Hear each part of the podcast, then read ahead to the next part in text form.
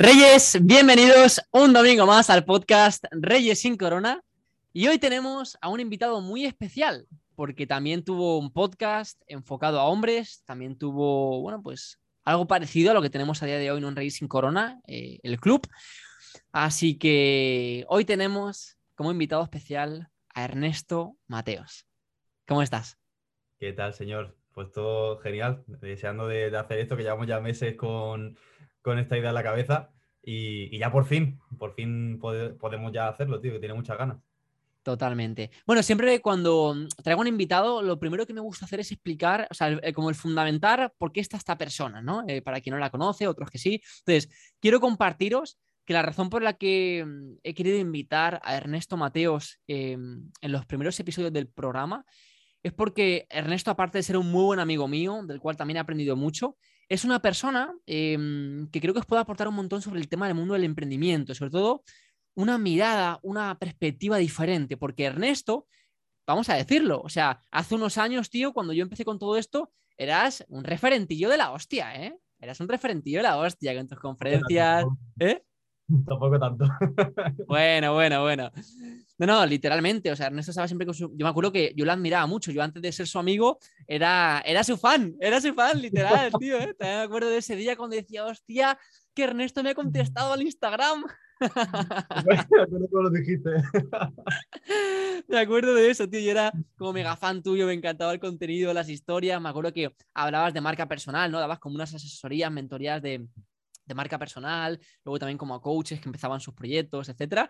Entonces, pues hay que decir que hace unos años era referentillo, o sea, hacías, eh, hacías directos, colaborabas con personas que a día de hoy están ya en más del millón de facturación anual. O sea, hablamos de que estabas codeado con, con, gente que iba muy alineada, muy alineada, que a día de hoy pues tienen hasta, son empresarios, tienen varias empresas, de todo, ¿no? Ya se te, yo sé que se te vienen los mismos nombres que a mí en la cabeza, Ernesto. y algunos de los que nos estáis escuchando, estoy seguro, no vamos a decir el nombre de los referentes, pero vamos, eh, os aseguro que eh, a más de uno los conocéis 100%. Si estáis en el mundo del marketing digital, del emprendimiento, del crecimiento personal, lo conocéis 100%. Ya, ya, ya lo digo.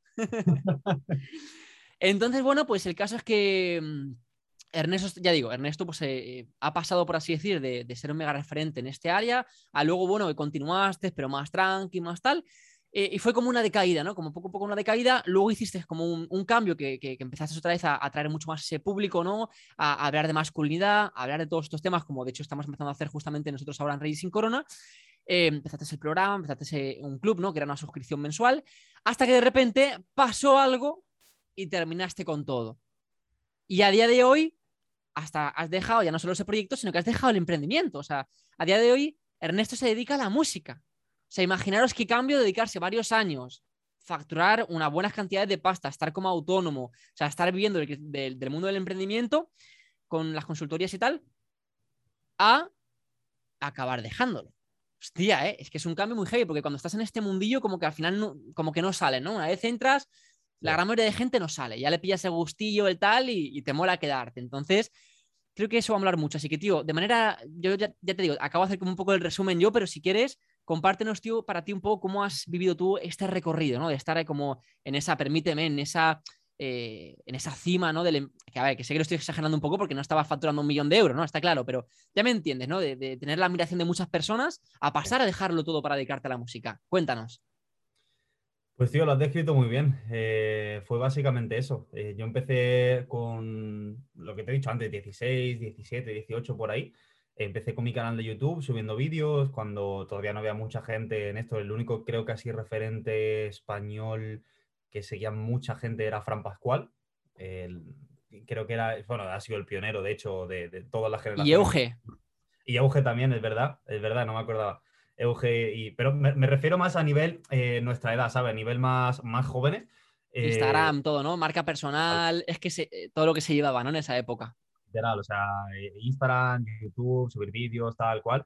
y entonces, pues eso, yo empecé con, no me acuerdo muy bien la razón y el motivo, pero sí que eso, como que me, quería, me, gustaba compartir el mensaje que leía en mis libros. Y entonces, pues eso, empecé con mi canal de YouTube, eh, empezó a tener tracción por la cara, eh, porque vamos, que yo recuerde, creo que no hice nada más allá de subir vídeos, más allá de compartirlo, más allá de tal. Y, a partir de ese momento, tío, pues me hice mi canal, o sea, mi cuenta de Instagram, empecé a crear contenido y, bueno, pues esto, fui, fui creciendo poco a poco hasta que, pues sí, llegué a tener una cantidad de, suscriptores en, YouTube bastante grande, creo que llega a los 30.000, que a ver, tampoco es una puta locura, pero tú sabes, está bastante bien para, para, hablar del mundo del emprendimiento y todo esto, y ser un chavalín de 20 años, eh, que por aquella sí que fue cuando lo conseguí, o sea, estaba perfecto. Y en Instagram, pues lo mismo, básicamente, a los 30.000 o así que, que llegamos.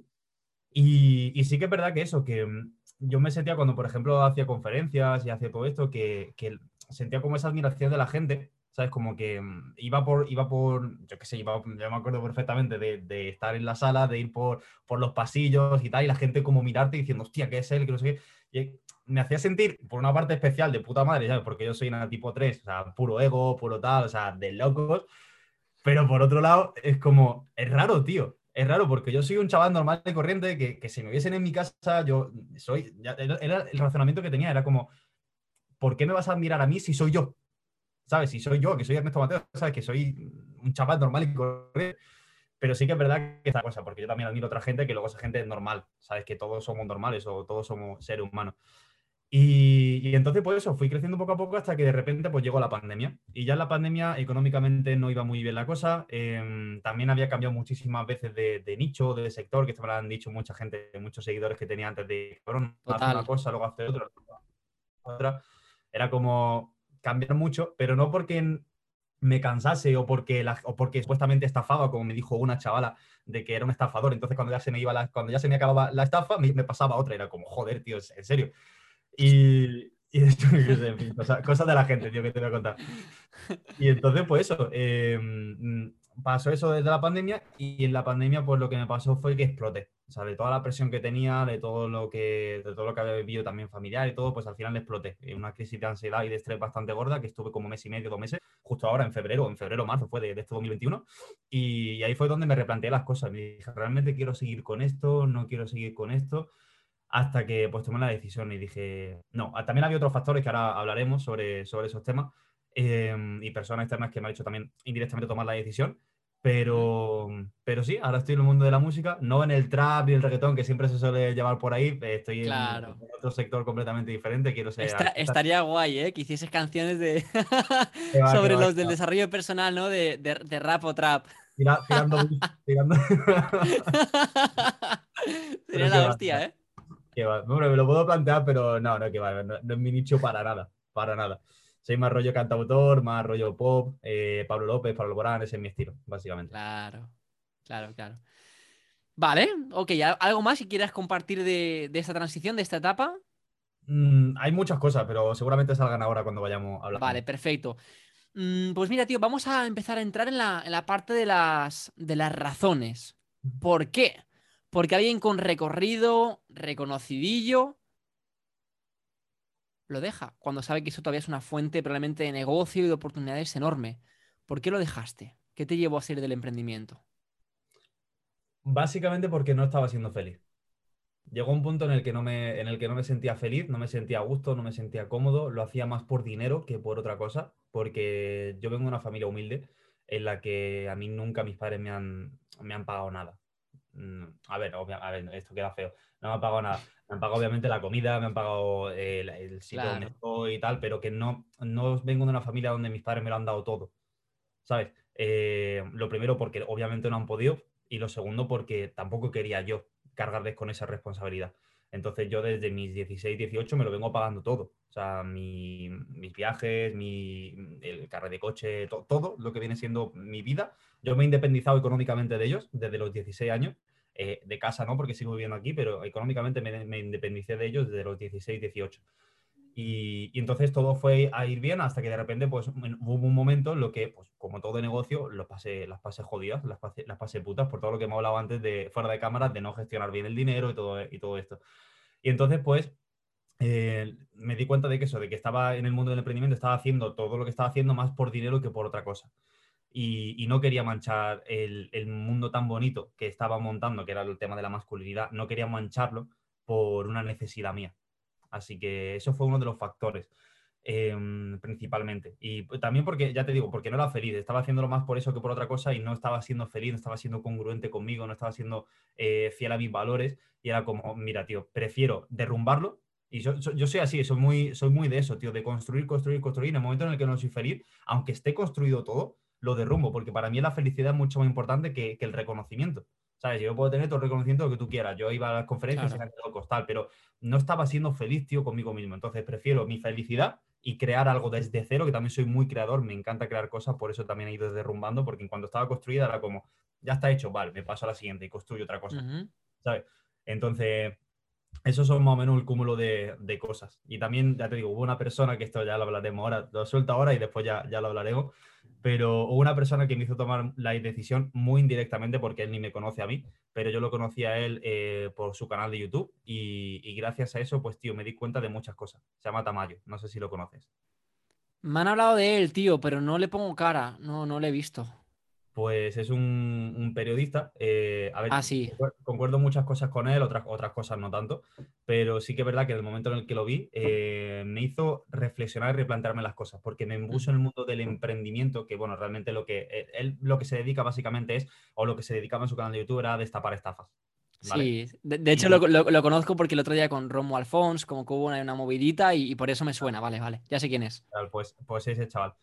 Eh, y que de hecho lo que dice de Romu, yo en este caso no estoy de acuerdo. Por eso son cosas que estoy de acuerdo con él en unas, pero no otras. Y entonces, pues empecé a verlo y ya te digo, noviembre, diciembre de 2020, y empecé a ver muchas cosas que en este caso INIML, que era la, empresa donde, donde está, él estaba destapando la, estafa, eh, se, muchas cosas de las que, de, las que destapaba de ellos y, la, y comportamientos que, que hacían ellos, de repente me estaba dando cuenta de que yo lo estaba haciendo en mi propia vida que yo lo estaba haciendo también en el mundo del emprendimiento y que el mundo del emprendimiento iba por ese camino, por el camino de lo que él estaba diciendo.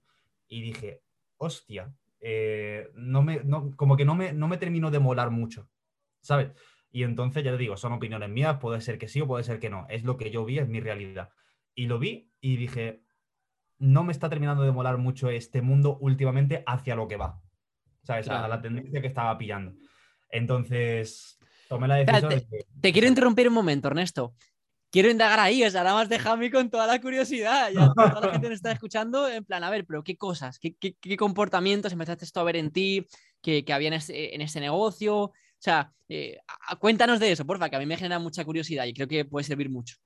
Vale, yo desde, siempre llevo diciendo, eh, desde hace mucho tiempo llevo diciendo que el mundo del emprendimiento, la gente que se, que se mete en el mundo del emprendimiento, supuestamente se meten porque no quieren ser condicionados por la sociedad no quieren ser los típicos, eh, el típico discursito que decimos siempre de no, me meto en el mundo del emprendimiento porque no quiero ser el típico que trabaja de 9 a 5, eh, que simplemente trabaja en un trabajo por pagar sus facturas y luego 60 años cuando se jubile tendrá dinero suficiente para poder, eh, pues eso, vivir la jubilación si es que tiene salud o si es que sigue vivo. Entonces yo como no quiero eso, quiero mi libertad, lo que voy a hacer es meterme en el mundo del emprendimiento, voy a montar un emprendimiento y eh, lo que voy a hacer es, pues eso, em, jubilarme antes y tener más libertad y todo el rollo. Vale, hasta ahí guay, o sea, el discurso de puta madre. ¿Qué pasa? La gente se mete porque no quiere ser como el 99%, que supuestamente es el 99%, habría que ver si realmente esa cifra es correcta o no. Pero bueno, eso mejor no lo digas, Ernesto, que a mí mola decirlo. yo, lo veo así, es, lo, es, lo, que veo yo, es lo que veo yo. Sí, no, estoy de acuerdo, estoy de acuerdo. Total, entonces es como eso, no quiero ser como el 99%, quiero ser como el 1 o el 2% de la sociedad, eh, que son los, líderes, los que triunfan en el mundo y tal. Lo que voy a hacer es meterme en ese mundo del emprendimiento y voy a ser libre. Vale. Tu propio jefe. exactamente, ser tu propio jefe y todas esas cosas. Pero realmente estás siendo libre porque si tú te metes y te das cuenta, todos leen los mismos libros, todos siguen a los mismos referentes, todos van a las mismas formaciones, todos hacen exactamente lo mismo, todos emprenden de la misma forma, todos se hablan igual. Entonces, ¿realmente estás siendo libre o estás metiéndote en otro condicionamiento más? O sea, no quiero ser la oveja de la sociedad, pero estoy siendo la oveja del emprendimiento. Entonces, ¿hasta qué punto es la libertad real eh, en meterte en el mundo del emprendimiento o no? Y eso es lo que me di cuenta, de que, estás, que está tomando muchos condicionamientos sectarios el mundo del emprendimiento. O sea, para una cosa está de puta madre. O sea, te digo que el mundo del emprendimiento es la hostia. Es la hostia pero la forma que está tomando y la tendencia que está tomando últimamente es lo que no me gusta, es lo que no me gustaba y dije, me piro de aquí, no quiero, no quiero seguir formando parte de esto porque no va conmigo. Qué potente, tío, me encanta, me encanta alguien que dice algo diferente, coño, ya fuera. por eso, por eso quería traerte, tío, porque ves, además también me, sirve a mí para analizar, ¿no? Y, ver cosas que igual no estaba viendo y me encanta, tío, ese, tipo de, reflexión. Entonces, em, tienes toda la razón, tío, en el sentido de que al final también eh, dentro del emprendimiento también hay un camino, pero es que además la gente quiere y demanda un camino, ¿no? Oye, ¿qué libro me recomiendas? O sea, la gente quiere un camino, porque cuando empiezas no sabes ni por dónde ir y hay mucha incertidumbre y hay gente que se encarga de darte ese camino o esa vía, ¿no? A veces con nuestros programas que ofrecemos eh, nos encargamos de dar ese, ese paso a paso, ese no sé qué, para la persona tal, ¿no? O sea, claro, porque a las personas nos cuesta generalmente gestionar esa incertidumbre, ¿no? Pero es cierto que al final todos, tío, es como, mira, oye, eh, parece esto como, como una universidad, ¿no? O como el colegio. Curso número uno, ¿no? Imagínate, primero de desarrollo personal. Mira, tienes que leerte Napoleón Hill, piensa que ser rico. Padre rico, padre pobre. el monje que vendió su Ferrari y Tony Robbins. Y si no te, lo lees, eh, tampoco no será muy buen emprendedor. Eh, claro, no, es que eres, es que eres mediocre, tío. si no te has leído Padre Rico, eres, un mediocre. Eso, tío. Y todos seguimos las mismas rutinas de mañana, todos hacemos las mismas rutinas de noche, todos hacemos. Claro. Hay que ser productivo 24-7 porque si no, o sea, son muchas cosas que dices, realmente, tío, esto e, es, lo que yo quiero para mí. O sea, esto es verdaderamente la libertad. Porque claro. si la libertad es seguir una rutina todo el rato, leer los mismos libros siempre, todo el mundo, porque no te salgas de ahí, porque si no, no eres muy buen emprendedor, porque no te has leído Napoleón. Yo no me he leído Napoleón Hill. Yo pienso, llegar a ser rico, no me lo he leído. Padre rico, padre es muy bueno, tío, ¿eh? Te lo tienes que, te lo tienes que leer, Ernesto, si quieres estar. Lo tengo ahí, sí, lo tengo ahí. Pero la cosa es que, que, no me lo leo, tío. pero no por nada, sino porque nunca tengo la, la, la, cosa de, de leérmelo. Me lo compré porque todo el mundo se lo compraba, pero en el fondo me lo leí. Oye, mira, aquí está mi estantería detrás cuando grabo los cursos, ¿no? Los, los cursos online, deja, deja, los libros en la estantería para que parezca que te los has leído. Eso también lo hacía yo en mis primeros vídeos, los ponía, los ponía todo aquí encima de la mesa y era como, mira, lo, mira lo que leo. Hostia, tú, me, me, duele la boca de reírme, Dios. Qué bien, me lo estoy pasando, tío. Qué maravilla, toda la razón, tío, toda la razón. También porque, bueno, algo importante es entender que el crecimiento personal es un negocio, es decir, o sea, es un negocio, hay que entenderlo. Hay una parte que es verdad que es muy potente, mucho impacto, de realmente personas que transforman su vida y es una maravilla, pero también hay que entender que eh, hay un marketing detrás de todo esto para vender. Entonces, es un negocio, entonces eso es interesante también tenerlo en cuenta, ¿no? Y en cuanto al tema de la libertad, es verdad, ¿no? Que es parte muchas veces del mensaje que damos, ¿no? O, bueno, yo quizás no de tanto ese mensaje ya. Igual cuando empecé lo, lo, lo, lo di, ¿no? Hace cuatro años, cuando estábamos los dos ahí con las historias. Mm, pero verdad que a día de hoy ya ese mensaje es como muy trillado, ¿no? Ser tu propio jefe, tal, ¿no? Es como si vas a emprender que sea porque tu propósito pasa realmente por ahí, porque hay algo que quieres aportar al mundo mm, o con tu empresa, pero no simplemente porque, o sea, para mí, para mí hacer algo desde el dolor ya me parece un mal principio. O sea, es como, no, yo voy a estar en pareja porque estoy mal solo, porque me duele estar solo. Mm, ya te cuestionaría eso, ¿eh? Ya es como, hostia, estamos jodidos, estamos mal. Ya empezar a... No, o, quiero tener hijos porque es que estamos mal en nuestra relación, entonces vamos a tener hijos y así a ver si nuestra relación mejora. El Salvador. Sí, exacto. Fíjate, ¿no? Exacto. Entonces, fíjate con muchas veces, tío, cuando tomamos una decisión simplemente por el dolor, a ver, que también es verdad que hay decisiones por dolor que son muy positivas, como, oye, mira, no, es que me ha rechazado chicas tal, mira, por este dolor me apunto ya al gimnasio y voy a empezar a, entrenar mi, mi, cuerpo. Bueno, pues en ese caso el dolor te lleva algo bueno.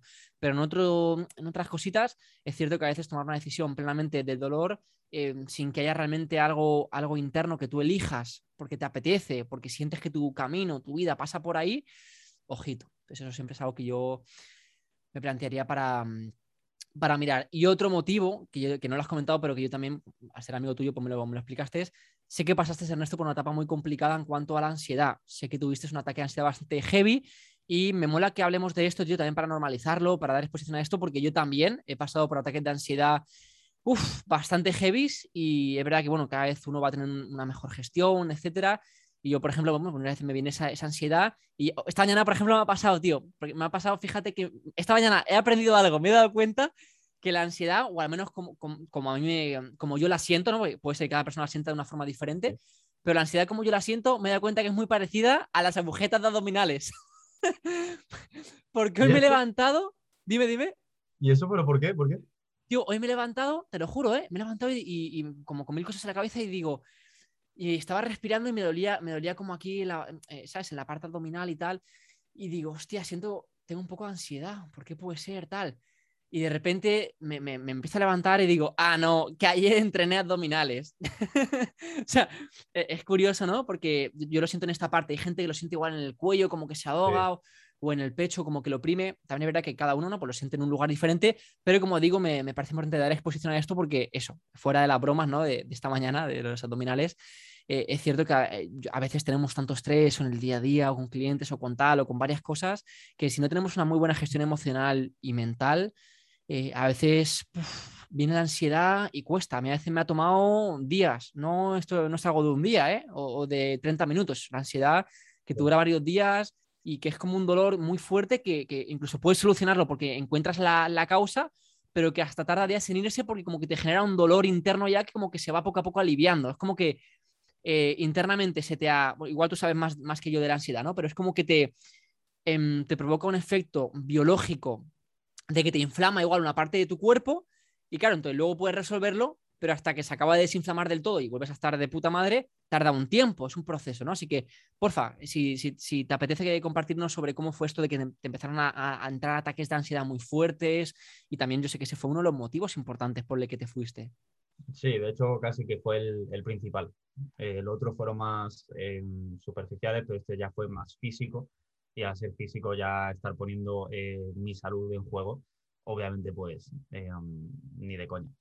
Y esto fue, tío, pues yo ataque de ansiedad hasta ese momento, hasta febrero de, de este año, había tenido dos en mi vida. Y, y fueron simplemente pues, en clase, tío, con las matemáticas, que la matemática y yo la verdad que no nos llevábamos bien.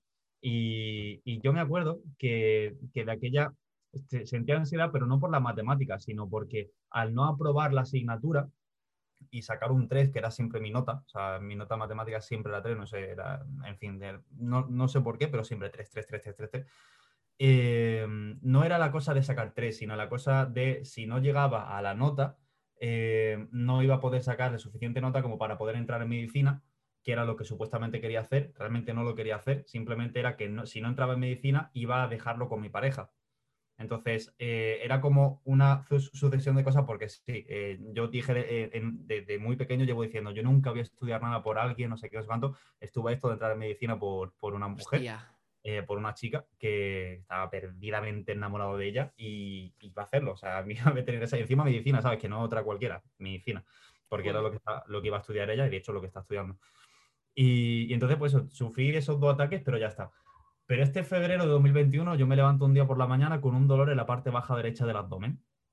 Y, y dije, hostia, ¿qué coño es esto? Yo pensaba que era pues agujetas de, de claro. jugar al pádel o de hacer abdominales o cualquier cosa.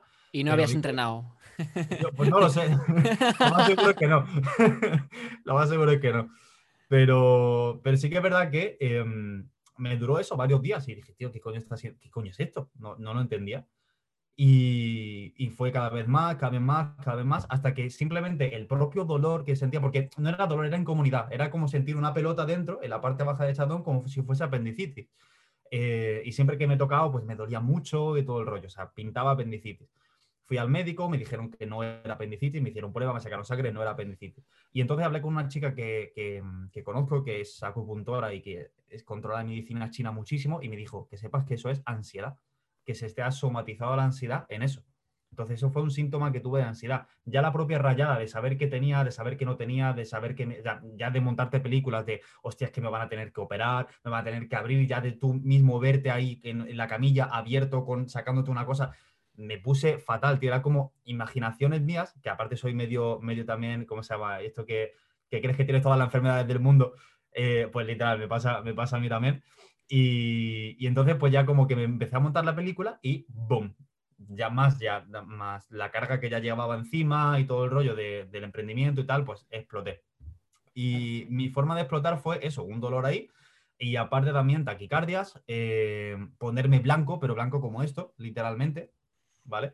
Eh, porque tengo, tengo mucho miedo a desmayarme, no sé por qué, pero uno de mis mayores miedos, el, el desmayarme, por no sentir el control al 100% de mi, que, de mi cuerpo, que al fin y al cabo lo hacemos todas las noches porque nos vamos a dormir y somos medio inconscientes de todo eso. Pero como que siendo consciente y estando bien, de repente caerme al suelo como que me da muchísimo miedo. Entonces ya como que yo mismo me generaba a mí mismo la ansiedad.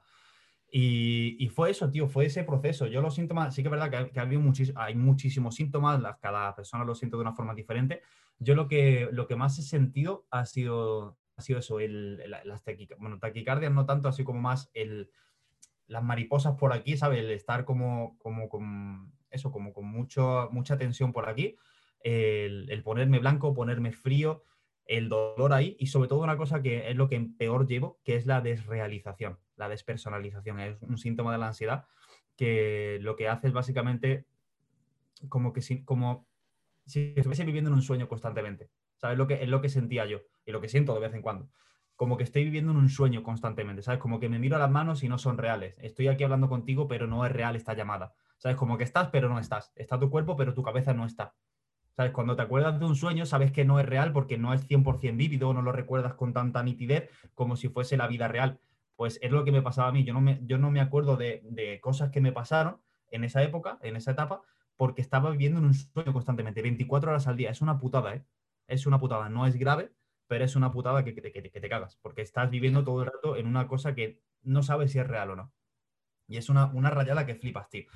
Entonces, pues, eh, obviamente, pues fui al psicólogo eh, en ese sentido, que es lo que recomiendo siempre. Y, no es que estés loco, no es que eh, te falte, o sea, tengas un problema mental ni nada, simplemente, pues, estaba en un momento en el que no sabía gestionar mis emociones y entonces, pues, fui a una persona que me enseñase a gestionar mis emociones. Como si de repente me quiero poner topetado y ¿qué hago? Pues voy a un especialista que me enseñe a cómo ganar 5 centímetros de músculo porque yo por mí mismo no tengo las herramientas. Pues exactamente con la salud mental es básicamente lo mismo. No tienen las herramientas, ve a una persona que te enseñe a gestionar esas herramientas y una vez que las tengas, pues tu vida va a ser mucho más feliz. Así que eso fue lo que hice. Total. Eh, no, me estoy, riendo porque se me ha ocurrido un chiste. que cuando esto, mi mente va teniendo muchas ideas. Te iba a decir, ahora entiendo, ¿no? Porque no estabas aquí presente el día que viniste a, comer a mi casa, ¿no? Nada, es coña, por supuesto.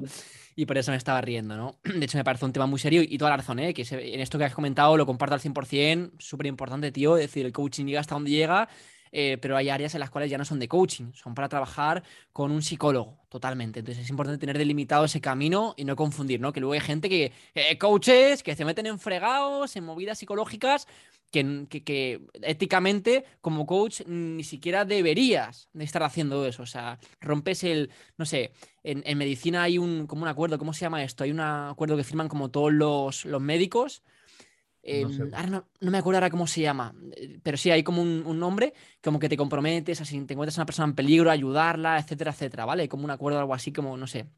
Eh, bueno, lo tengo en la punta de la lengua, si me sale más tarde lo diré. Entonces, eso, que, como coach no, no, tenemos una cosa así como que firmamos, ni nada por el estilo, ni que le declaramos, pero es súper importante, ya solo por ética personal, tío. O sea, atiende a quien puedas ayudar, pero nunca te metas en fregados como mucha gente se mete. Yo me ha pasado ya con un par de, no muchos, ¿eh? pero con un par de clientes que se he tenido que decir, mira, lo siento, pero es que este problema que tú tienes, me encantaría ayudarte, pero mira, yo, yo ayudo exactamente con esto, esto y esto, pero es que este problema que tú tienes, yo te recomiendo que trabajes con otro profesional. O sea, y le he tenido que, pero con todo el respeto y todo el amor, redirigirle a otro profesional y ya está, no hay ningún problema.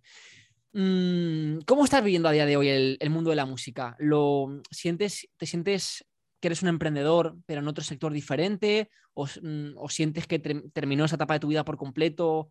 ¿Cómo...? Eso te iba a decir, tío, porque antes has dicho que me he salido del mundo del emprendimiento, pero claro, también claro. ¿dónde está la cosa? Que es otra cosa que, veo regular de, todo lo que se está creando ahora, que es que eh, estamos, tenemos como normalizado que el mundo del emprendimiento es simplemente subir vídeos a YouTube, tener un negocio en Internet eh, tener Instagram, estar haciendo historias 24/7 y no, tío, o sea, el mundo del emprendimiento no es solo eso, no es solo eso, es una parte, pero no lo es todo, obviamente. Hay emprendedores, tío, que no tienen ni redes sociales, que están trabajando en el campo y que, y que emprenden, tío, porque cogen sus fresas, las venden por ahí y son emprendedores. ¿Y los conoces tú? No, los conozco yo, no, pero están allí y son emprendedores. ¿Sabes? Un emprendedor es básicamente una persona que monta su propio negocio, que tiene su propio, su propio negocio, ya sea en internet, ya sea afuera. Sea, lo que pasa es que hemos normalizado demasiado eso, tío, que, el mundo del emprendimiento solo es esto. Me encanta. Me encanta que lo digas, hago, un breve matiz, Ernesto, o sea, para apoyarte con esto. Toda la razón, tío, es que a veces parece que el emprendimiento simplemente es dedicarte a dar formaciones o a hablar de cómo otros emprendedores tal. O sea, a veces asociamos, cuando decimos el mundo del emprendimiento, parece que hablas del mundo del crecimiento personal y del crecimiento profesional. O sea, es que parece que hablamos simplemente de eso, de las formaciones o de personas que te ayudan, pero no, lo que tú dices, tío también el, de Top Manta eh, también es un emprendedor, salvo que, salvo que sea un trabajador, no, pues no lo sé, ¿eh? o movidas raras. Pero el niño que se pone a vender fruta en la calle también es un emprendedor. El que, o sea, al final hay muchos emprendedores. El empresario que tiene un negocio, que trabaja, en, o sea, que está en tal sitio, que creó su negocio de, de, ventanas de aluminio hace 30 años, es un emprendedor. O sea, eso es importante. Eso es importante, ¿no? Que creemos exactamente que simplemente emprendedor, y ese no se ha leído padre rico, padre pobre, pero es un emprendedor también. yo creo que esto es importante, tío. Claro, tienes toda la razón, tío, que los músicos, por ejemplo, como tú, también sois emprendedores, porque, o sea, para mí emprendedor es toda persona que con los recursos que tiene se busca la vida para generar ingresos sin tener como tal un trabajo en específico o un jefe. Si no es alguien que, oye, tú hoy vendes igual tu disco, pero es que mañana te pagan por conciertos y pasado se te ocurre otra idea para monetizar tu negocio de tal manera y te pagan de... O sea, entonces, ese es un emprendedor, aquel que está constantemente como mejorando su negocio, su facturación, cómo conseguir clientes, qué ofrecer, etcétera. mi definición, ¿eh? Sí, sí, total, estoy muy, estoy muy de acuerdo con ella, estoy muy de acuerdo. Entonces sí, yo ahora mismo estoy eso, en, o sea, no emprendiendo como tal, porque me estoy más formando que otra cosa, eh, porque sí, o sea, yo he tenido, o sea, yo toco el piano y toco la guitarra y canto desde, desde siempre, lo que pasa es que nunca he tenido una formación como tal, una formación profesional en ese sentido, entonces pues me estoy formando en, en Madrid, en la Escuela Creativa de, de Música, y, a la vez que me estoy formando, estoy obviamente pues viendo formas de poder pagarme todo eso. Entonces, estoy haciendo páginas web, estoy seguramente de aquí a nada empieza a dar clases de, música. Pero claro, ahí es donde está la cosa. Eh, clases de música no a todo Dios, no a todo el mundo. No Hasta donde yo pueda llegar. ¿Sabes? Por ejemplo, si yo ahora mismo sé que puedo ayudar a personas de entre 30 y 55 años que no han tocado un piano en su vida y que siempre han querido tocar un piano pero no saben hacerlo, y no quieren ir a un conservatorio porque les cuesta muchísimo, ahí está Ernesto para poder echar una mano. ¿Sabes? no te voy a enseñar a ser Mozart, pero te voy a dar los primeros pasos, que es lo que yo sé, y hasta donde yo sé. Y, y si yo te puedo ayudar con mi servicio para que tú aprendas y que tú me retribuyas económicamente para yo poder seguir formándome y por lo tanto poder darte más formación a ti, al fin y al cabo, es un círculo vicioso, ¿sabes? Eh, claro, es que a veces creemos que tenemos que estar en la cúspide, tío, de las cosas para poder hacer algo, ¿no? O sea, pero no, o sea, simplemente con que estés un escalón por encima ya puedes ayudar al que está un escalón por debajo. Es decir, yo te puedo llevar eh, a, conseguir tus primeros clientes y a facturar, bueno, pues probablemente eh, hasta los 2.000 euros, más o menos, pero claro, si ya quieres empezar a generar 10.000 euros de manera recurrente, puede ser que en dos meses sí que te pueda ayudar, porque ya lo habré hecho y habré pasado por ese proceso, pero ahora no. Ahora no, y mucho menos 100.000 y un millón. O sea, sería vender humo. Ahí es cuando estamos vendiendo humo. Cuando prometemos cosas en las cuales ni hemos tenido resultados nosotros. Que eso pasa mucho, ¿no? Mucha gente hoy en día en el emprendimiento que, van de los putos amos, de tal, a udarte a, tal, y, o sea, va a, facturar tus primeros, imagínate, ¿no? 5.000 euros y, y, le preguntas, ¿tú cuánto has facturado? No, pues yo consigo un cliente 200 euros. Entonces, ¿qué coño quieres ayudar? O sea, es que hay mucha gente ayudando sin saber, y ahí viene el problema, perdón, sin saber, es que esto no, va solo de saber, en el emprendimiento o en las mentorías sobre todo, esto no va solo de saber, va de tener los resultados y la experiencia, eso es lo más importante, resultados y experiencia, incluso más que el saber, el saber ah, cuatro libros o por internet, si es que hoy en día vivimos inundados de saber y hay información a tu tiplén, ¿no? O sea, hoy en día estamos en la era de la sobreinformación, o sea que el problema es que hay tanta información que ya no sabemos cuál es verdadera y cuál es mentira. Total. Total. Y es lo que pasa, ¿eh? y ojo, que yo soy la primera persona que ha vendido formaciones con sobrepromesas que luego no han cumplido, soy la primera persona que ha vendido humo en muchas veces, soy la primera persona que se ha, que se ha equivocado en ese sentido. Yo, y lo reconozco, pero obviamente es mi camino. Eh, la cuestión es personas que siguen haciéndolo y que es como, vale, o sea, al fin y al cabo cada uno tiene su camino, cada uno tiene su forma de verlo y de, y de puta madre. Pero son cosas, tío, que, que, manchan la imagen ya no solo tuya, sino de todo el mundo que ya está dentro de todo el mundo que ya está dentro. Es como, yo qué sé, tío. Y es lo que, lo que tú has dicho antes. O sea, una de las cosas que, estoy viendo también, que es la tendencia que está teniendo ahora mismo el emprendimiento, ya no solo eso, eh, sino el hecho de, cuestionarnos las cosas, tío. O sea, todo el mundo, es lo que te digo, queremos ser libres en el mundo del emprendimiento, queremos montar nuestro propio negocio, queremos vivir, ser nuestro propio jefe, vale, de puta madre. Pero no tienes por qué leer todo lo que todo el mundo lee, no tienes por qué hacer todo lo, que el mundo hace, porque al fin y al cabo lo que estás haciendo es simplemente cerrar los ojos y dejarte llevar por la manada, dejarte llevar y dejarte guiar por todo el resto de personas que van hacia un sitio. ¿Dónde está el cuestionarte? ¿Dónde está el pensamiento crítico? ¿Dónde está el vale, esto es realmente lo que quiero o lo que no quiero. De hecho, hay una cosa que, me, que quería decirte, por eso estoy llevándolo a este sitio, porque hay una cosa que quería decir que, esto se lo recomiendo a todo el mundo que esté viendo esto, tío, por favor, y si no lo has visto, míratelo porque lo vas a flipar.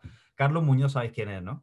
Sí, claro. El de la barbita, eh, tal, vale. Eh, exacto, es, el de la barba, importante matizarlo, no nos equivoquemos. Ese, ese, el de la barba, el del pelo para atrás, mexicano, todo, creo que es mexicano. Pues ¡Emprendedores! Ese, ese. ese tío, ese tío.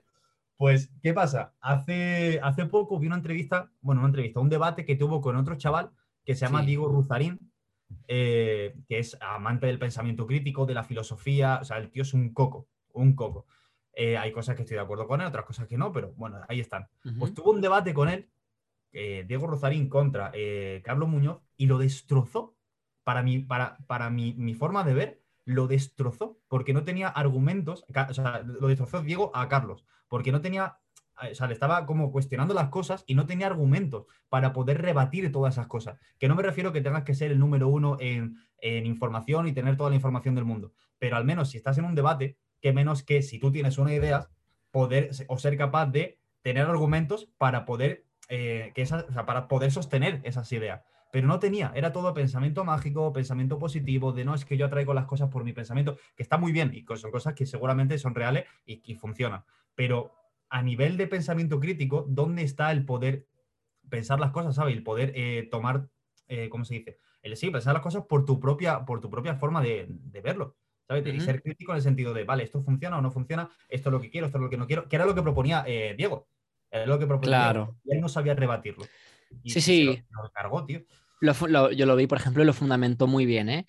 Em, también es verdad que yo creo que Carlos, que en ese momento, cuando él hace vídeos, está metido en el personaje y él está muy acostumbrado a tener ese rol de, de, de, alfa, ¿no? Ese rol de yo te doy información, tú la recibes porque eres el, espectador que está detrás de la cámara.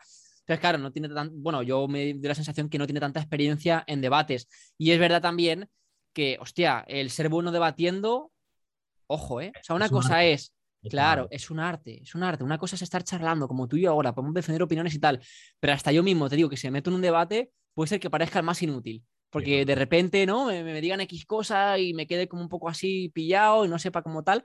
Ojito, ¿eh? Porque los debates es complicado. Entonces yo creo que un poco también es eso, ¿no? Que a veces está tan, acostumbrado como podemos estar algunos de, vosotros, de, nosotros a hablar a la cámara, al micrófono, o tocar la música y cuando te sacan igual de, de ese formato de tú dar y te toca ahí defender total, hostia, te, pueden dejar un poquillo ahí fuera de juego, ¿no? Pero... Yo realmente no, me refiero a, que lo, a que lo Te he entendido. Sino, al tema de el pensamiento crítico. Las cosas. Exactamente, el, cuestionar. Claro. Porque es lo que tú dices. Eh, todo, si, si, nos sacan de, lo que nosotros somos, de lo que nosotros hacemos, de hablar a la cámara y tal, al fin y al cabo es tu realidad. Pero a mí lo que me encanta, y por eso esto siempre lo he dicho, a mí lo que me encanta es que venga gente y me cuestione las cosas que hago. ¿Por qué? Porque me está dando otro punto de vista, me está dando lo que se llama los haters. Hay gente que no le gusta los haters, claro, pero coño, que ya te van a gustar si tú estás con una realidad y de repente te meten en otra realidad diferente. Hostia, a lo mejor esta realidad pesa mucho más que esta, la mía, y de repente la mía se espuma. Por eso no suelen gustar tanto los haters, entre otras cosas, por lo menos bajo, bajo mi punto de vista. Pero es lo que digo, tío, el, el tener realidades y tener formas de ver diferentes, a mí me gusta muchísimo muchísimo, porque me hace crecer como persona, me hace darme cuenta de muchas cosas que a lo mejor yo por mi, por mi propia realidad no lo estaba viendo.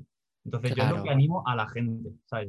obviamente yo no soy nadie, yo simplemente soy, soy Ernesto Mateo, ¿sabes? Que tampoco soy corriente, corriente de 22 años. Pero sí que es verdad que a mí eso me ha, servido mucho en mi vida, para, para no simplemente ir donde todo el mundo va, sino tener una vista de alguien y decir, vale, esta es una realidad, esta es otra, esta es otra, en cuál quiero estar. Puedo un poco de todo y al final montar mi propia realidad. Claro. Mira, Ernesto, hablemos de algo, tío. Hablemos de algo del entorno, ¿vale? Yo, bueno, ya sabes qué pensamiento, el, el, pensamiento que predomina en el mundo del emprendimiento, y te tengo que decir que también el que yo difundo es el siguiente, ¿no? Es el, el, el de, oye, el entorno es súper importante, cuida a todos los que están en tu entorno. De hecho, el otro día generó un poco de polémica en los comentarios de un post, que de hecho yo estaba de acuerdo también con lo que la gente me puso, ¿no? O sea, que no es que eran haters. Pero es verdad que yo también elijo como marca, pues expresarme de una forma mucho más directa, asertiva, para que el mensaje llegue como, como yo quiero que llegue, ¿no? Es parte de mi estrategia y lo he hecho a propósito.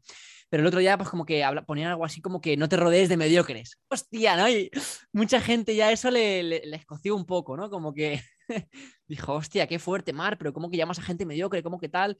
eh, el entorno tal, ¿por qué, ¿por qué no vas a rodearte de ciertas personas si son amigos de toda tu vida, son gente a la que quieres, tal?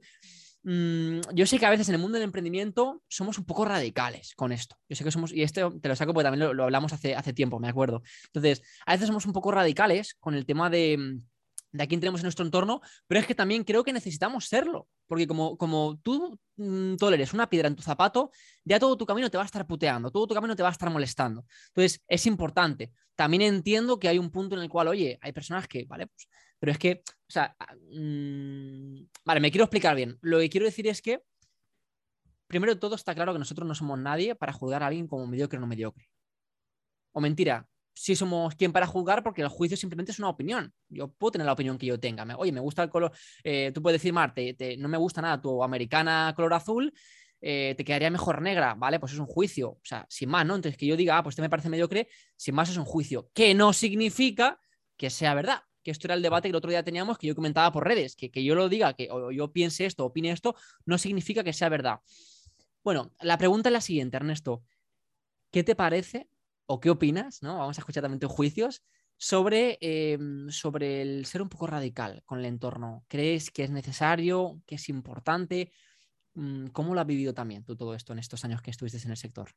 O ahora, o ahora también. Claro, porque ahora podríamos decir, eh, ahora yo podría decir, no, no me rodeo de Ernesto, que Ernesto es un mediocre que ya no está en el emprendimiento. Ojo, Ojo, porque esa, eh, pero esa sería una definición de mierda, porque ¿qué pasa? Que porque no está en el crecimiento personal ya es mediocre y ya no está, no, al contrario, o sea, Ernesto es un tío súper inteligente, me cae de puta madre, somos unos amigos de la hostia, y él está haciendo su movida con la música y lo admiro que flipas. Entonces, te quiero en mi entorno, porque ya mediocre es la actitud, es el comportamiento, es el, el, mm, Hmm, sí, el cómo te rodeas con el mundo. Es decir, para mí, tío, aunque tú estés, me da igual que estés en la música, que mañana venda fruta, tío. Pero yo te quiero como colega porque para mí eres un, tío extraordinario en cuanto a mentalidad, en cuanto a actitud, en cuanto a apertura de mente, ¿no? Bueno, a ver si ya estoy hablando de, mi manera de, medir, ¿no? Lo, que es medio que lo que no lo es. Pero bueno, te, doy paso. Ok. Pues eh, fíjate, yo también he pecado justamente de eso, de, mm, echar entre comillas, a gente de mi vida por cuando, cuando empecé en el mundo este del emprendimiento, ¿sabes? Lo típico de tienes que rodarte de gente extraordinaria porque eres la media de las cinco personas con las que más te rodeas y, dices, hostia, si yo quiero llegar a ser esto y de repente me estoy rodeando con esta gente, si yo soy la media de lo que ellos son, de repente, eh, hostia, no voy a poder llegar, ¿sabes? Entonces, ¿qué voy a hacer? Cambiar de entorno. Vale, me parece guay. La cuestión es a mí me pareció muy bien que cambies de, me parece de puta madre que cambies de amigos, que cambies de amistades, que cambies de relaciones, que, te relaciones con otra gente, porque al fin y al cabo somos seres sociales. Partiendo de esa base, el ser humano es un ser social. Eh, entonces, de locos. De hecho, creo que hay un estudio que, se hicieron, que no me acuerdo, me lo estoy inventando, ¿vale? Pero no me acuerdo exactamente ni las horas, ni los días, ni nada, pero creo que metieron a, a gente en una cámara insonorizada durante un tiempo ellos solos y, no aguantaron, no sé cuánto fue, la verdad, pero no aguantaron nada. Nada. ¿Por qué? Porque no, porque no podemos, tío. No podemos estar sin sonido, sin estímulos, sin nada, sin gente, porque nos morimos, literal. Entonces, a mí me parece muy bien que tú quieras cambiar de, de, de, amigos, de gente, de entorno. Vale. La cuestión es desde dónde lo haces. Para mí, la clave es desde dónde lo estás haciendo. Lo estás haciendo porque lo has leído en un libro. Y entonces, como lo has, porque de repente ves que todo el mundo lo está haciendo, volvemos al tema de las ovejas. Si ves que todo el mundo está cambiando de entorno porque supuestamente lo que hay que hacer es cambiar de entorno para poder crecer y llegar al siguiente nivel, entonces yo lo que hago es alejarme de mi gente, de la gente que yo quiero, de la gente que ha estado siempre ahí eh, para mí, pero en otro ámbito, ¿sabes? En otro ámbito. Me tengo que alejar de esa gente porque lo ponen en un libro, porque para mí son mediocres, porque no están en el mundo del emprendimiento. Entonces, si lo haces desde ahí, para mí el mediocre está siendo tú, no ellos el medio que estás haciendo tú, porque no sabes exactamente cuáles son tus límites. Ahora, que lo haces desde, y hablamos de masculinidad, desde esa energía masculina que sabe lo que quiere, que pone límites y sabe exactamente qué es lo que va a tolerar en su vida y qué es lo que no. Y sobre todo, sabe en el entorno en el que se está moviendo. Porque para mí, o sea, para mí, en una persona que no ha, que estoy en una formación, por ejemplo, y de repente viene una persona que todo el rato sale de fiesta, definición de mediocre, estando en ese entorno de formación, el mediocre es el de la fiesta. ¿Por qué? Porque no está en todo ese entorno. Si para mí, de repente, estoy en el entorno de la fiesta, con todo el mundo pasándolo de puta madre, tal cual, y de repente me viene un tío que me habla en medio de la fiesta de formación, El mediocre está siendo este. ¿Por qué? Porque no está, no está, eh, ah, ¿cómo se dice? No está... Ah, ¿cómo se dice esto, tío? Porque no está en el contexto, no está en la onda Eh, del eh, grupo. Exactamente. No se está adecuando al contexto en el que se encuentra. Claro. Entonces, a eso es lo que me refiero. Dependiendo del contexto en el que tú estés, tú puedes tener una gente o puedes tener otra. Si tú dejas a gente simplemente porque te lo ha puesto en un libro, que tienes que dejar a esa gente porque no está haciendo, eh, porque no está invirtiendo en bolsa, porque no está invirtiendo en criptos, porque no está emprendiendo y simplemente está llevando una vida que es la vida que él quiere llevar, con su libertad, que es la vida que él quiere llevar, a lo mejor de estar trabajando en el Mercadona, estar trabajando como médico, estar trabajando en lo que sea, y tú vas a dejar a esa persona de lado porque no está en el mundo del emprendimiento, el mediocre eres tú, no él. Porque él sabe lo que quiere, pero tú no. Porque te estás dejando llevar por un libro en lugar de llevarte por tu propio juicio. Ahora, que tú sabes claro y cuáles son, tú, sabes que hay varios conte- contextos. Está el contexto de ocio, el contexto de la formación, el contexto de lo profesional, el contexto de mi familia, el contexto de mis amigos. Si tú sabes cuáles son todos los contextos que hay en tu vida y sabes exactamente que uno, una persona de un, de, cuál, cuál es el, rol que cada uno, de cada persona que está cerca tuya, va a tomar en ese contexto y en tu vida, tú sabes que a lo mejor tu colega con el que sales de fiesta, a lo mejor nunca va a emprender, pero te lo pasas de puta madre. ¿Por qué tengo que dejar de lado a esta persona cuando, sí, no, no va con la formación, no va con lo profesional, pero me lo estoy pasando de puta madre de fiesta con él? Y yo no soy solo formación, yo no soy solo emprendedor, yo también soy otras cosas. También soy amigo, también soy familia, también soy hermano, también soy hijo, también soy padre en el momento en el que lo sea. Entonces hay diferentes contextos, no todo es el mundo del emprendimiento, que fue lo que me pasó a mí. Yo dejé de lado a mis amigos, me quedé literalmente solo por esto, porque yo era todo en formación, todo emprendedor y yo no salía a la calle. Los viernes me quedaba en casa formándome, los sábados me quedaba en casa formándome, los domingos me quedaba en casa formándome. Y es como, hermano, no eres solo un emprendedor, eres también amigo, eres también, entonces tienes diferentes contextos, tío. Entonces, ¿por qué voy a dejar a una persona de lado que me la paso de puta madre con él cada vez que salgo? Que sí que esta persona no va a ser formador nunca y no va, no, no va a montar un negocio nunca en su vida, ¿vale? Pero me lo paso de puta madre. Al igual que este, a lo mejor nunca voy a salir de fiesta con él, pero emprendo muy bien y es, socio mío y, haciendo negocios somos la hostia. Entonces, a lo que me refiero, tener claro cuáles son los contextos y tener claro cuáles son tus límites, qué es lo que vas a tolerar y qué es lo que no vas a tolerar en tu vida. A partir de ahí, tú puedes tomar una decisión, pero simplemente dejar de lado a una persona porque no es que esta persona no está en el mundo del emprendimiento, entonces yo paso de él. Eso para mí es ser mediocre tú y sobre todo estás, estás siguiendo un patrón y un comportamiento sectario.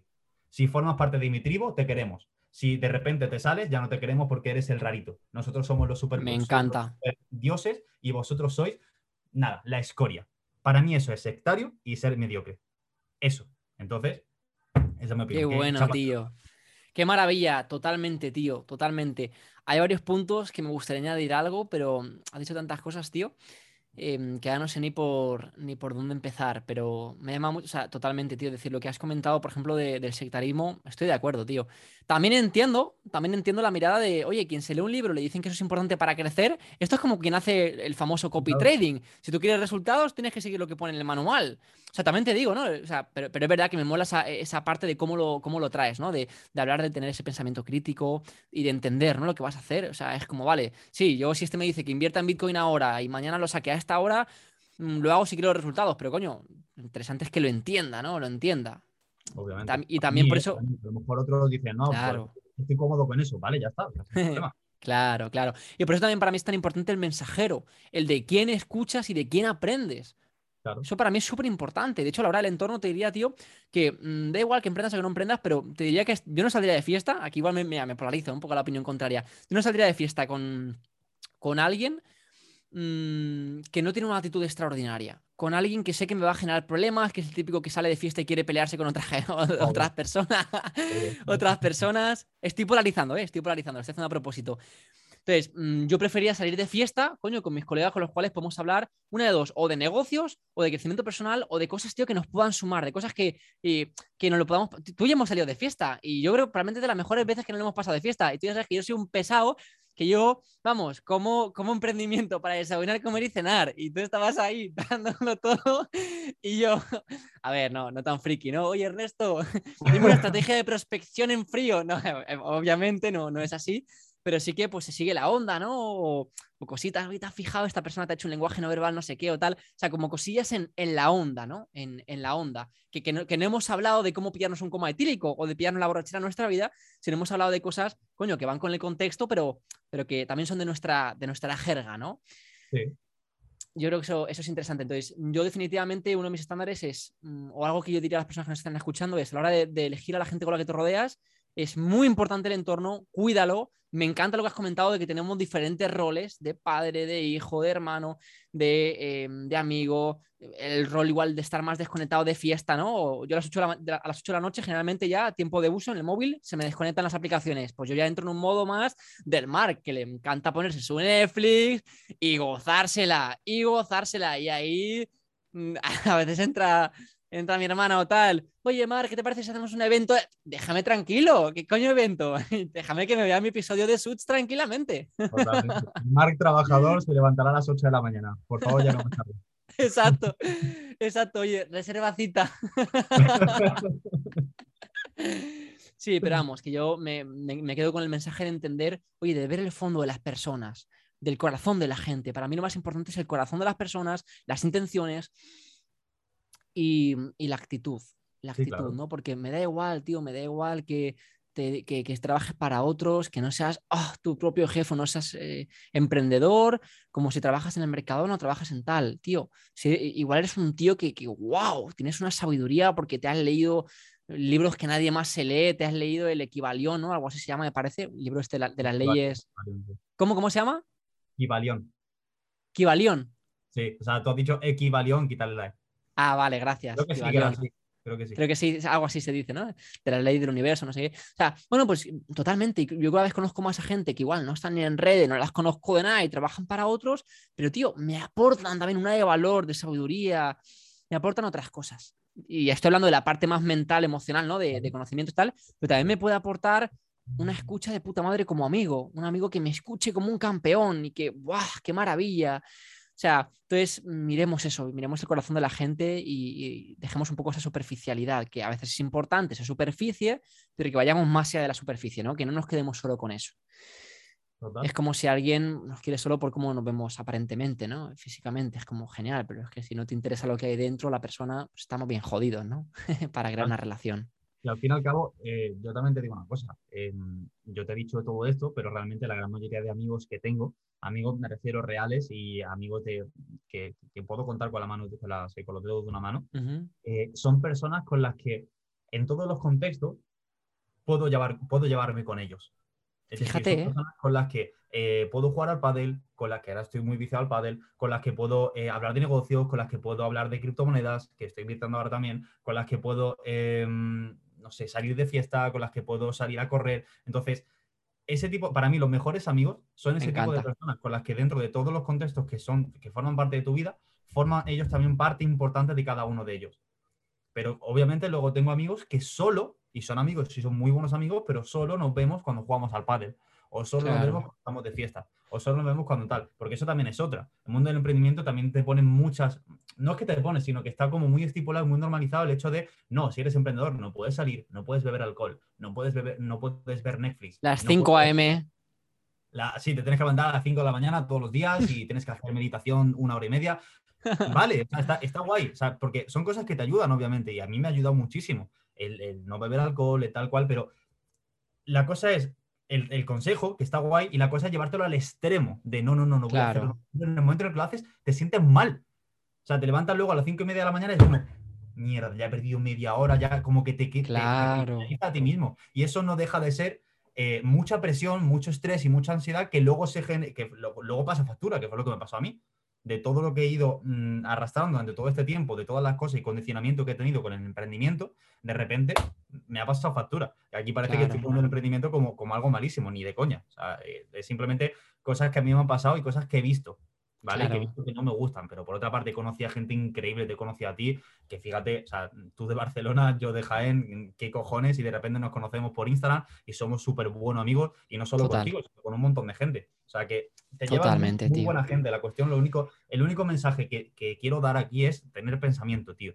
O sea, no ser uno más de todo, sino tener tu propio pensamiento, tener tus propios límites, tener tus propias, eh, saber qué es lo que vas a tolerar y qué es lo que no, que no deja de ser todo lo que claro. en este podcast, masculinidad. Muchas gracias, tío. Pues muchísimas gracias. Em, sí, además, mira, añado algo más, ¿no? Para la gente ahí que se lleve también algo de, de empresa, es que además que si no te diferencias, no vas a vender un cuerno, porque tenemos gente lo que tú decías, hay tantos millones de personas que al final siempre va a estar ofreciendo a alguien como tú, incluso mejor. Entonces, si no te diferencias, estás jodido. Así que nada, ya, eh, vamos, vamos, yo me quedaría aquí tres horas, ¿eh? Te lo digo. tres horas hablando. Pero nada, Ernesto, para honrar tu tiempo y de la gente también nos está escuchando y el mío también, ¿por qué no? Nada, tío, darte las gracias de todo corazón por haber venido. Me lo he pasado de puta madre, he disfrutado. Eh, me encanta haber traído también un, Por eso te quería invitar, ¿no? Porque es un punto de vista diferente de alguien que ya no tiene interés ninguno porque está fuera del sector. Así que, no sé, creo que ha enriquecido mucho y ese pensamiento crítico ¿no? el que has incentivado nada, tío, que me ha encantado y que gracias por estar aquí y ojalá que, mira, pues más adelante, quién sabe si en un año o demás, eh, hagamos otro episodio. Si tienes cualquier idea algún día para aportar aquí a toda la comunidad de Reyes eh, sin Corona, dímela, tío, y generamos el espacio también para, para charlarlo, ¿vale? Que lo sepas. Claro que sí, nada, tío, gracias a ti también por, por tu tiempo, por invitarme, por darme la oportunidad de, estar hablando aquí, que siempre me hace mucha ilusión, tío, el, el, hacer entrevistas y todo esto, me recuerda mucho a la época cuando, cuando lo hacía yo también. pero, pero nada, tío, que de verdad que, muchas gracias. Me lo paso de puta madre también. Espero que también la, gente lo haya disfrutado. Y, y, simplemente para terminar, o sea, mi único mensaje es em, todo lo que he dicho es mi verdad. Es lo que yo pienso, que de aquí a lo mejor a tres años no pienso igual, quién sabe, no lo sé. Entonces, que no se lo tomen al pie de la letra ni mucho menos. Yo simplemente soy una persona normal y corriente con un pensamiento y que ellos generen su propio pensamiento. Y es lo que digo, es al fin y al cabo la polaridad masculina eh, tiene que saber exactamente cuáles son sus límites, qué es lo que quiere, qué es lo que no quiere, qué es lo que acepta, qué es lo que no acepta. Yo simplemente dado otro punto de vista completamente diferente que, que a mí me ha ayudado mucho a, a, tener esos dos pensamientos. Entonces, cuando tienes lo bueno por un lado y lo malo por otro lado, que no sabes qué es lo bueno y lo malo, sino dos polaridades opuestas, tú ya puedes crear como tu propio argumento y tener mucho más argumentos y tener mucho más pensamiento en ese sentido. Así que un poquito más, tío, que gracias de corazón. Maravilloso, Ernesto. Pues muchas gracias. Gracias también a todos los que nos estáis escuchando por las plataformas digitales o por YouTube, formato vídeo. Y nada, mandamos un fuerte abrazo y nos vemos el domingo que viene para un nuevo episodio. Un abrazo. Chao, chao.